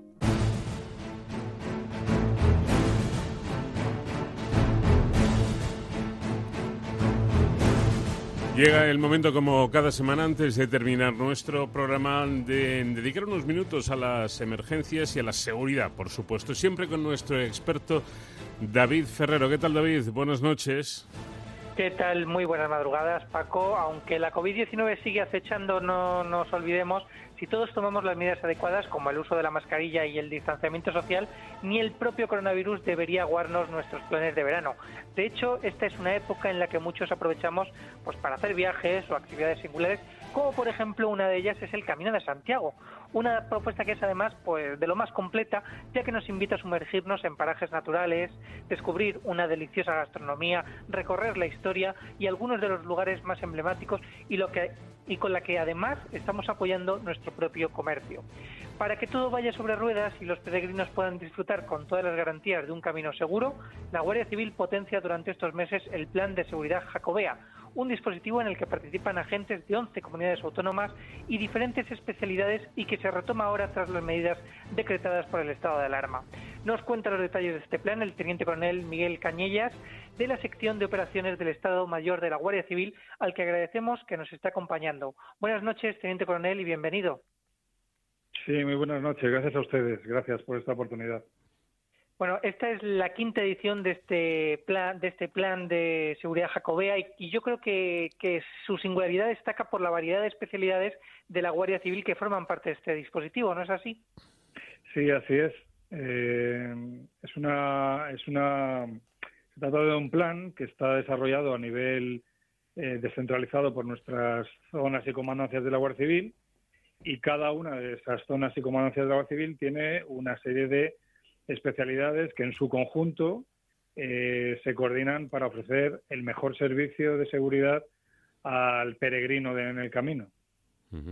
Teniente coronel, ¿cuál es, eh, bueno, como, como cualquier aventura cualquier viaje no está exenta de, de, riesgos, pueden ser de mayor o menor medida, pero algún tipo de riesgo siempre hay y de lo que se trata es de minimizarlos. ¿Cuáles serían, a su juicio, como especialista, los principales riesgos con los que se pueden encontrar los peregrinos a lo largo de los diferentes caminos hasta Santiago de Compostela? Bueno, pues hay que diferenciar, que, para empezar hay que decir que los riesgos eh, en el Camino Santiago están muy controlados y son mínimos. No hay una gran estadística de delitos eh, a lo largo del Camino Santiago. Pero sí es verdad que el peregrino, eh, tanto el nacional como el internacional, tiene que tener una serie de salvaguardas en una serie de delitos contra los delitos contra las personas cuando se, concentran grandes concentraciones de personas o el paso de peregrinos, pues digamos que en ese momento hay que estar eh, muy pendiente. Otro tipo de delitos eh, que se suelen cometer en el Camino Santiago pues son los relacionados con el patrimonio histórico y el medio ambiente. Por lo tanto, tenemos que ser muy cautelosos eh, y preservar dicho patrimonio histórico y el propio medio ambiente. Luego tenemos que tener en cuenta que el aumento del tráfico de vehículos en carretera pues tiene un condicionante para los peregrinos, tanto a pie como a los que transitan en bicicleta. Por lo tanto, hay un componente de inseguridad vial. Por lo tanto, tenemos que velar al máximo todos los usuarios de esas carreteras y sobre todo los peregrinos. Eh, y luego, simplemente, otra de las eh, amenazas que tienen los peregrinos es todo eh, velar porque el alojamiento en el que uno pretende pasar la noche o estar hospedado pues cumpla con las que sea un establecimiento eh, acorde a la ley. Precisamente, mm, ya lo ha comentado usted, pero me gustaría incidir en esto, ¿no? Porque se, al hablar del Camino de Santiago todos tenemos la imagen del peregrino que va a pie, pero hay quien lo hace en bicicleta, incluso quien lo hace a pie, pero lleva algún tipo de vehículo de apoyo, ¿no? Sí, correcto. Entonces, digamos que son diferentes eh, maneras de hacer el, camino y, me imagino que esto también se tendrá en cuenta a la hora de preparar un dispositivo de seguridad, ¿no? Sí, así es. Eh, digamos que en, nuestras eh, unidades tipo comandancia, pues tienen presente precisamente el, el modo en que el peregrino se va a desplazar. Por lo tanto, nuestras unidades de seguridad ciudadana eh, nuestras unidades del SEPRONA y también nuestras unidades de tráfico, pues velan porque se cumplen las normas de, seguridad en esos caminos por los que transita el peregrino. Por otro lado, este año anterior, en el mes de noviembre, junto con el Ministerio de Cultura, Consejo Jacobeo y la Asociación de Municipios del Camino Santiago francés, inauguramos una campaña de seguridad a través de una cartelería nueva que, se, que pueden encontrar los peregrinos del Camino Santiago eh, a lo largo de los caminos. Elaboramos eh, unos 4.000 ejemplares de la cartelería, donde precisamente, según el medio en el que se van a desplazar, pues eh, hemos emitido una serie de consejos de seguridad. Esos carteles los pueden encontrar pues en hospederías, en restaurantes, en puntos de concentración de peregrinos, en nuestros cuarteles de la Guardia Civil y la verdad que son muy interesantes puesto que en esos carteles pues además de unos, una serie de consejos de seguridad pues les ponemos a disposición el teléfono de la Guardia Civil el 062 el teléfono de emergencias el 112 y les animamos a descargarse la aplicación de seguridad del Ministerio Interior llamada AlertCops. Eh, bueno, entonces todo forma parte del planeamiento de seguridad. Si bien es cierto, el Camino de Santiago efectivamente se caracteriza por su marcado carácter histórico, pero como siempre la Guardia Civil a la vanguardia también con las últimas tecnologías como esta aplicación eh, AlertCops del Ministerio de Interior. ¿Qué utilidades ofrece a los peregrinos esta app móvil? Sí, pues mire, en, el año el año que empezamos a pensar, a planear el planeamiento de cada Jacobeo 2021, eh, pues eh, digamos que teníamos que estar, como usted dice, a la vanguardia. Y ciertamente el Ministerio Interior eh, desarrolla desde hace años el aplicativo AlertCops y nosotros simplemente hemos querido adaptarlo a las condiciones eh, del Camino Santiago. Entonces, una de las novedades que hemos ayudado a perfeccionar eh, la aplicación móvil ha sido el hecho que se puedan activar, primero que el peregrino debe descargarse la aplicación a través del portal iOS o del Google Play. Eh, a partir de ahí, eh, encontrará, si se descarga, se, descarga la, función guardián benemérito, a partir de ahí él recibirá mensajes geoposicionados en función de donde se encuentre con consejos de seguridad. Hemos elaborado un catálogo de 15 consejos de seguridad diferentes que a medida que el peregrino va transitando por los distintos kilómetros de los caminos de Santiago, pues le van llegando algunos unos mensajes que le recuerdan eh, la seguridad que debe que debe estar presente. También es verdad que si te has descargado la aplicación AlertCops, eh, el peregrino que entre en la demarcación de la Guardia Civil, eh, y para eso trasladamos digitalmente toda nuestra demarcación al Camino Santiago, y me estoy refiriendo a todos los caminos de Santiago actuales, pues recibirá un mensaje de bienvenida al camino, que la Guardia Civil te da la bienvenida al camino, y te, recuerda el teléfono de emergencia de la Guardia Civil. Quizás esto para el peregrino nacional, pues es, no es muy relevante, pero tenemos que tener en cuenta que cada año vienen eh, cientos de miles de peregrinos internacionales. Mm. Y también hacemos una labor de difusión eh, en las asociaciones de peregrinos internacionales de Alercops para que ya vengan con la, con la aplicación descargada. Eso al fin y al cabo lo que hace es, transmitirle o ofrecerle una seguridad subjetiva a nuestros peregrinos, mm. que sepan que estamos allí para lo que necesiten, pero que sepan que hay un cuerpo policial que vela por su seguridad. Bueno, y además yo creo que esa presencia de, agentes de la Guardia Civil eh, y la existencia de un plan específico de seguridad eh, no es más que atractivos añadidos a, los propios atractivos que ya tiene el camino. Pero, Teniente Coronel, yo me imagino que, si el apóstol levantara la cabeza o el propio duque de Ahumada, ¿verdad?, eh, se quedarían alucinados de, cómo ha cambiado esto, de cómo las nuevas tecnologías lo invaden y, para bien en la mayoría de los casos todos, y, cómo la Guardia Civil hace uso también ¿no? de este tipo de, herramientas. Bueno, digamos que eh, el lema de la campaña y, que, el año pasado inauguramos con, junto con el Consejo Jacobeo, como ya he dicho, eh, nos hacemos llamar los guardianes en el camino. Y es que es así, la Guardia Civil, eh, por demarcación territorial, es el, cuerpo policial que, que dota del casi el 97% de la seguridad pública en el camino. Entonces, bueno, eh, digamos que estamos al día y, utilizamos todos los medios a nuestro alcance para darle esa seguridad subjetiva al peregrino, que lo, lo último que necesita es pensar en la seguridad, pero saber que existe, porque el camino, como usted ha dicho, es un, es un entorno espiritual, de encuentro con uno mismo, de disfrute de la naturaleza y de reconocimiento del gran patrimonio histórico que tiene España en esas rutas. Entonces sí, estoy de, acuerdo, Yo sé que los guardias civiles tienen prohibido mentir, ¿verdad? Y, por lo tanto usted no lo va a hacer. Eh, ¿Cuántas veces ha hecho usted el camino? Bueno, pues tengo que decirle que estoy esperando que, a que mi hija cumpla cinco años y lo hagamos en bicicleta. Por lo tanto, todavía no he hecho el camino eh, ni completo ni una parte de él. ¿Ves, David? Sinceridad ante todo, ¿no? También en, un teniente coronel. Siempre, y siempre, siempre se, se, agradece. Bueno, en este verano atípico, el plan del Camino de Santiago puede ser uno de los eh, mejores para realizar este, este verano y además lo haremos con todas las medidas de seguridad, sabiendo que está la Guardia Civil ahí protegiendo a todos los, los peregrinos y recordando que además, eh, cuando lleguemos a esos núcleos urbanos, distanciamiento social, uso de mascarilla para estar seguros entre todos. Miguel Cañellas, teniente coronel del Estado Mayor de la Guardia Civil, que pasen un verano tranquilo y gracias siempre por su labor. Igualmente, a su disposición. Gracias por la oportunidad.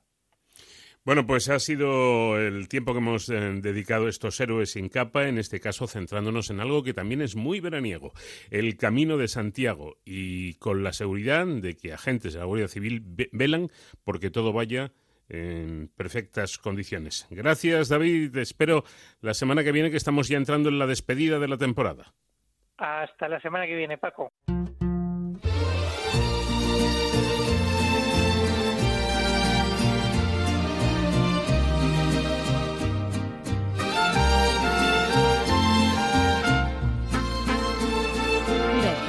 Al infinito. Amor Tranquila, no te voy a molestar.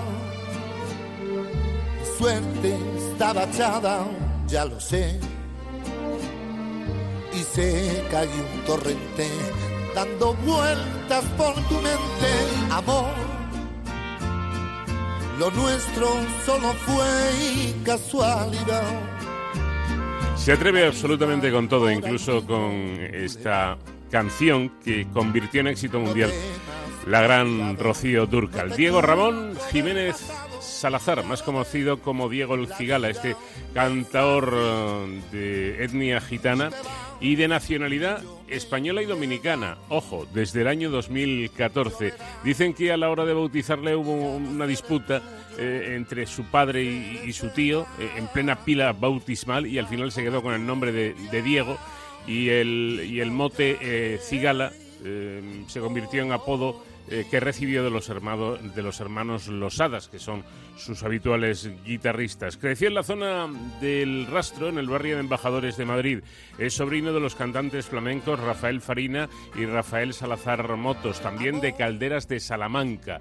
Y a los 12 años ganó un concurso de flamenco y el primer premio del certamen al mejor cantaor de Getafe, la localidad del sur de Madrid. Años después recibió el apoyo de grandes artistas como el gran Wyoming, Santiago Segura, Pablo Carbonell y Javier Crae, entre otros, y eh, con la participación de la guitarra o la guitarra de Niño José y Vicente Amigo, trabajó y consiguió su primer álbum.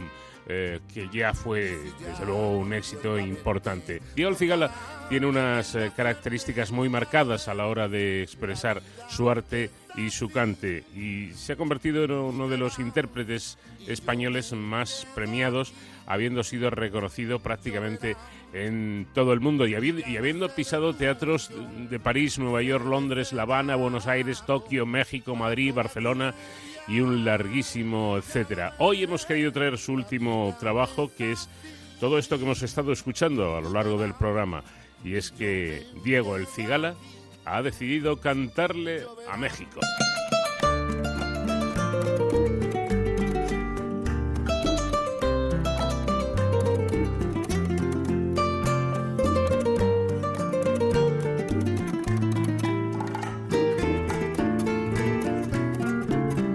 Pues hasta aquí llegamos por hoy porque nuestro tiempo, como todo en esta vida, es limitado, pero con el firme propósito de volver la próxima semana ya estaremos en el último, en el penúltimo episodio porque la temporada está a punto de finalizar. Siempre con la intención de viajar por el conocimiento en este tiempo de radio que hemos dado en llamar de cero al infinito. Condujo la nave una vez más el comandante Nacho García. Les habló encantado como siempre Paco de León. Aquí estaremos la próxima semana, siempre a esta hora y siempre aquí, en la sintonía de Onda Cero, en este programa diferente para gente curiosa. Buena semana a todos. Si tú me dices ven, habrá felicidad. Si tú me dices ven, si tú me dices ven. No detengas el momento por las indecisiones para unir alma con alma, corazón con corazón, reír contigo ante cualquier dolor, llorar contigo, llorar contigo será mi salvación, pero si tú me dices ven, lo veo todo, que no se te haga tarde y te encuentres en la calle perdida sin rumbo y en el lodo. Si tú me dices ven, lo veo todo.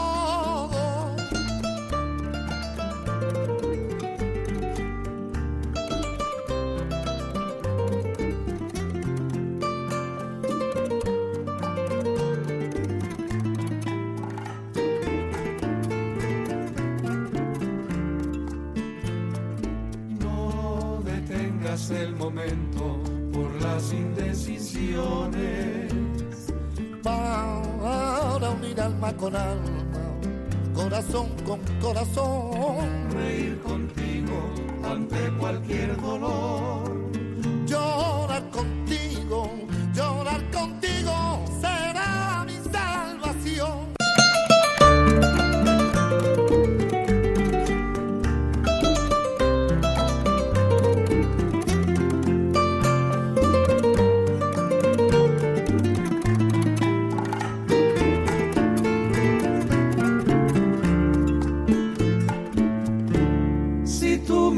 dices ven, lo dejo todo. Si tú me dices ven,